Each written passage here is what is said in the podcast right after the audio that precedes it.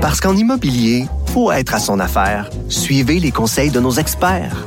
Via Capital, les courtiers immobiliers qu'on aime référer. Bonne écoute. Vous écoutez Du Trisac. Cube Radio. On revient sur le cas de l'Inde parce que ça fait peur à tout le monde. Euh, L'Inde a annoncé hier un peu plus de 350 000 nouvelles contaminations et plus de 2800 décès seulement hier.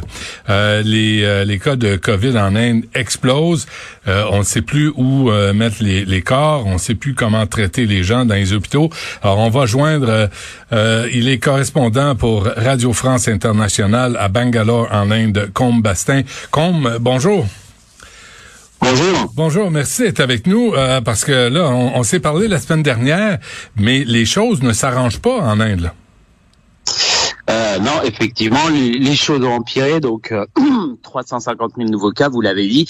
Et puis, euh, on sait que le pire reste encore à venir. Hein. il y a une étude de l'université de Washington, je crois, qui dit qu'on va continuer jusqu'à au moins mi-mai avec 5000 morts par jour à prévoir et peut-être euh, peut-être toucher le million de contaminations. Et encore, il s'agit là des, des, chiffres officiels qui sont vraiment sous-estimés euh, selon beaucoup de sources. Oui, ben justement, je lisais la même chose ce matin. Là, on parle de 200 000 morts rapportés, et mais en même temps, il y a les autorités comme qui disaient, ben peut-être plus, peut-être 10 fois ou 15 fois ou même 20 fois plus que ce nombre, euh, ce nombre de morts rapportés. Oui, c'est pas impossible. Moi, c'est un sujet que j'avais déjà traité pendant la première vague, en fait, qui était euh, beaucoup moins beaucoup moins sévère. Mais déjà, j'avais eu des, des activistes euh, qui, qui m'avaient dit euh, attention, les, les, statistiques. J'étais allé voir comment ça se passait, par exemple, dans des campagnes où le nombre de tests par habitant était très faible, où où la plupart des gens qui meurent en fait meurent sans certificat de décès, c'est-à-dire sans cause de décès. Donc je me demandais comment est-ce qu'on peut compter les morts du Covid quand déjà les gens n'ont pas de cause de décès en temps hmm. normal. Hein. C'est une où il y a 4% de causes de décès, 96% des gens meurent juste à domicile sans qu'on sache jamais de quoi. Et euh, donc il y avait déjà ce phénomène à ce moment-là, et là ça explose parce que euh, parce que toutes les villes sont euh, dépassées par le nombre de morts. Alors est-ce que c'est une volonté politique de cacher ou tout simplement que, que le système est débordé et n'arrive pas à faire des tests Covid sur toutes les morts qui arrivent. Je veux pas m'aventurer sur ce terrain politique-là, mais euh, ce qui est sûr, c'est que moi, par exemple, mon expérience personnelle, euh, j'ai passé une journée avec un ambulancier qui me disait à Bangalore, les chiffres officiels sont de 70 morts chaque jour en ville c'est ridicule. Euh, moi, j'achemine chaque jour au moins à moi seul une trentaine de cadavres hmm. et, on, est au moins 10 à faire ça dans la ville. Donc euh, moi, je pense qu'on est à 300. Euh, euh, voilà, bon, ah, il pas de preuves. Mais... Ça, mais il me disait, il est tout le temps dans les morgues et tout le temps, et il disait que c'est pas possible. Et, et autre exemple, juste, il y a un média qui a révélé que dans l'Uttar Pradesh, qui est donc l'État le plus peuplé de l'Inde, ils étaient allés juste faire le compte dans les crématoriums de la capitale et, et, ça faisait déjà plus que euh, le chiffre de morts qui était euh, affiché dans tout l'État. Hmm. Est-ce que à l'époque, à notre époque d'internet, euh, Combastin, euh, où euh, on, on, sait tout à, à l'instant même, est-ce qu'on obtient la vraie la, la, véritable information qui sort de l'Inde. Est-ce que le gouvernement contrôle l'information? Ouais, il y a une, une dérive qui est très inquiétante. Euh, je sais pas la première fois que, que ce gouvernement essaye de contrôler l'information, mais euh, là, dans, je veux dire, auparavant, c'était plutôt pour euh, pour des histoires d'affrontements politiques, par exemple. Vous avez peut-être entendu parler des, des, manifestations géantes qui ont eu lieu de, de fermiers suite à des réformes mhm. qui étaient n'étaient pas acceptées par la population. Donc là, on avait vu un peu de censure, Internet qui était coupé dans les manifs, euh, des tweets qui étaient supprimés. Mais là, on parle d'une pandémie nationale, donc c'est même pas quelque chose de politique. Euh, il y a des gens qui sont censurés simplement parce qu'ils donnent des informations. Donc euh, samedi, il y a 52 tweets qui étaient certes sûrement peut-être critiques de la gestion euh, de la pandémie par Narendra Modi, mais qui expliquaient voilà qu'il y avait plus d'oxygène, qu'il n'avait plus de lit, euh, que, que, que, le système hospitalier était débordé, et des tweets pas seulement de l'opposition, parfois d'acteurs, de, de gens de la société civile, qui ont été supprimés par le gouvernement indien. Donc euh, Twitter a dû a dû s'exécuter puisque maintenant la la méthode du gouvernement indien c'est soit vous supprimez les tweets qu'on vous demande, soit on vire Twitter d'Inde. Donc euh, hmm. Twitter est un peu obligé de s'exécuter. Mais voilà, et encore plus inquiétant, euh, le ministre en chef de l'Uttar Pradesh, qui est l'État le plus peuplé d'Inde, hein, donc euh, 200, 220 millions d'habitants si je me trompe pas, euh, a commencé à dire qu'il y avait euh, des gens qui essayaient de semer le trouble, de semer la panique en Inde, et finalement il en arrivait à dire que euh, il n'y avait aucun hôpital où on manquait d'oxygène ou quoi que ce soit en Inde, ce qui est invraisemblable. Il suffit de voir n'importe quel reportage, n'importe quelles images ou de se rendre dans un hôpital comme j'y suis allé, et que tous ceux qui osent parler euh, de manque d'oxygène euh, portent atteinte à la nation et doivent donc être euh, poursuivis judiciairement. Hmm. Euh, et là, et là aujourd'hui, il est allé encore plus loin. Il a dit carrément que les hôpitaux qui réclamaient de l'oxygène participaient de ce fait euh, à la psychose et que donc s'ils réclamaient de l'oxygène, ils allaient avoir une descente de police. Ah ouais. Mais qu'est-ce qu'on craint au gouvernement en Inde? Est-ce qu'on on craint une, une panique généralisée? Hum, euh, on craint, on craint surtout que euh, je, je, pense que la situation soit reprochée au gouvernement, puisque je crois qu'on l'avait un petit peu évoqué auparavant, mais il y a eu euh, il y a plusieurs choses. Il y a eu des événements géants qui ont, qui ont été euh, organisés alors que la deuxième vague commençait quand même vraiment à prendre de l'ampleur, dont le, le, le Kumbh Mela, qui est le plus grand pèlerinage hindou du monde, et surtout une, campagne politique, notamment dans le Bengale, avec des meetings monstrueux de Narendra Modi. Donc on, craint qu'il ça, on craint euh, aussi qu'on reproche au gouvernement de ne pas avoir préparé le pays euh, à la deuxième vague. Et en plus, pour ça, il a eu le temps parce que ça fait six mois que la première vague est terminée en Inde, que des experts disent attention, ne reposons pas sur nos lauriers, il peut y avoir un nouveau variant, euh, il peut y avoir une reprise parce que les gens euh, baissent, baissent leur défense, oublient les, oublient les consignes sanitaires, etc. Là, manifestement, euh, vu l'état des hôpitaux, les gens se disent bon, qu'est-ce qui a été fait pendant ces six mois pour se préparer à la deuxième vague? Quelles leçons a été tirées de la première? Quelles leçons ont été tirées de la première, etc. Hmm. Donc, euh, euh, au-delà de la panique, je pense que surtout le gouvernement a, a, peur que toute cette affaire se retourne contre lui.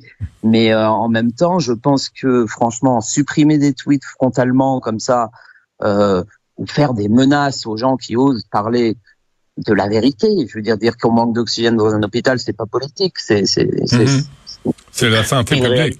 C'est une question de santé publique. Et vous, et vous me dites comme que le, nombre de morts est volontairement sous-estimé ou est sous-estimé par la, la nature des, de la façon qu'on vit en Inde, par la pauvreté, par le manque de surveillance des autorités. Euh, là, on n'a pas, donc on n'a pas, nous, à l'extérieur de l'Inde, la véritable image de ce qui se passe.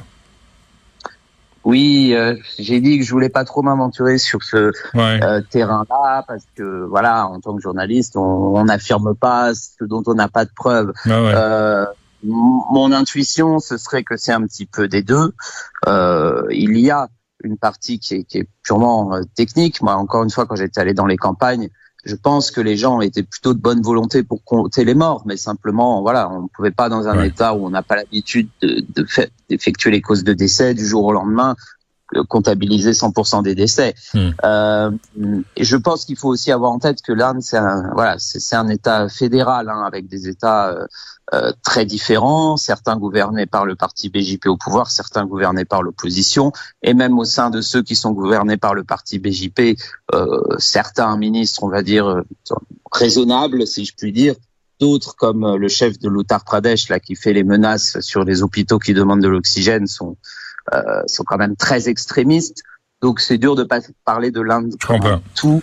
Euh, mais ça ne m'étonnerait pas qu'il y ait certains États, euh, en particulier ceux affiliés euh, au gouvernement et qui veulent donc minimiser l'impact de cette deuxième vague, ça ne m'étonnerait pas qu'ils ferment un peu les yeux sur le, le comptage des morts. Ouais. On, voit des images, euh, ici à, l'extérieur de l'Inde, on voit des images où les des corps, des, de nombre euh, ahurissant de corps qui sont enterrés, mais qu'on brûle aussi. Et on, décrit les crématoriums qui sont en train de, de craquer puisque et ça roule 24 heures par jour. Est-ce que c'est ce que vous constatez sur le terrain?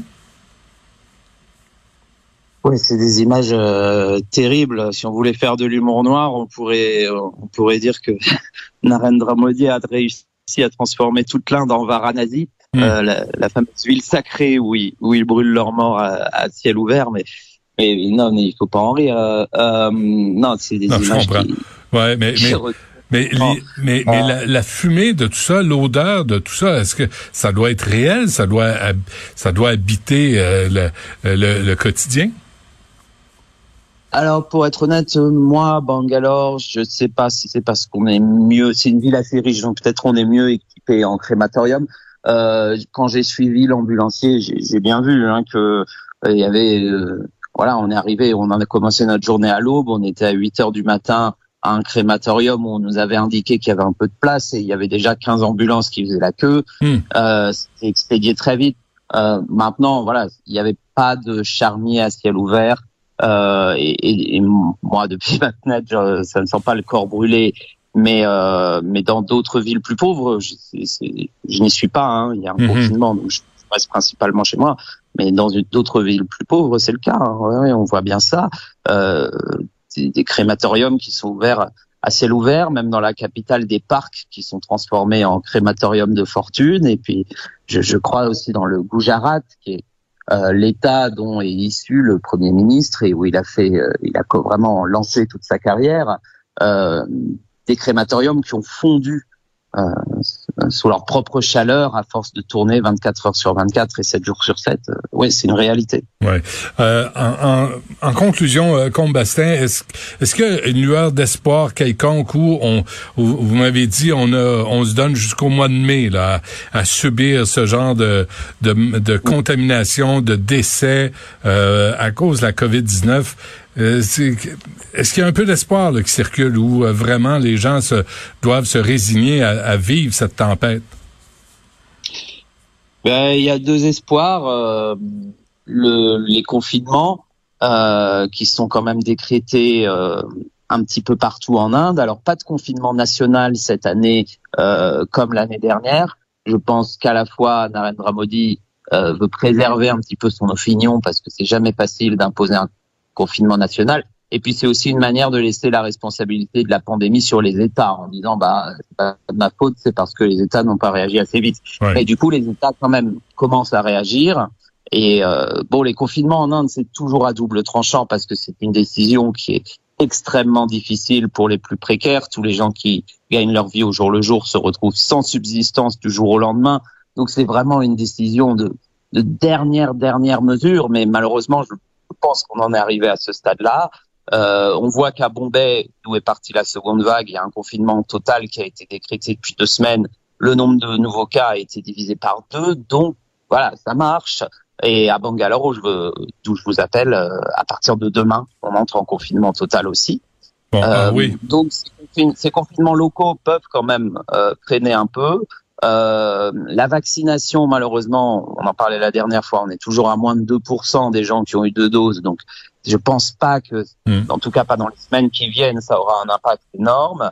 Mais on, on a aussi euh, l'aide internationale qui est, qui est, quand même importante, euh, qui commence tout juste à arriver. Dans la Vilouchi, je crois qu'il y a des respirateurs euh, qui viennent d'arriver de, de, Suède, de Singapour. Euh, euh bientôt le Canada aussi a fait des envois pour, l'Inde, pour aider des ventilateurs, euh, des, de, l'oxygène. Donc, euh, va falloir qu'il y ait un effort international pour venir en aide à l'Inde, parce qu'il y a le variant, il peut en avoir de nouveaux, puis ça contamine. On vit sur la même planète, on vit tous ensemble, euh, malgré la distance. Va falloir prendre soin les uns des autres.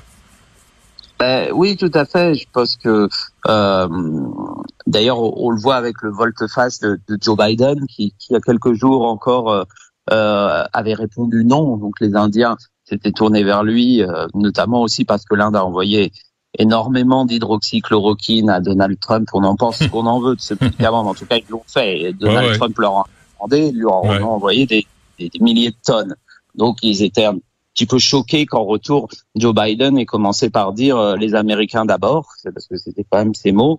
Et devant voilà le choc de la population indienne et aussi de, de, de personnalités publiques américaines, et l'administration américaine a fait un peu volte-face sans le dire. Et là, ils vont ils vont envoyer aussi euh, euh des, des, un peu de l'oxygène, des ventilateurs, etc. Et aussi des ingrédients qui sont nécessaires pour accélérer la production de vaccins en Inde.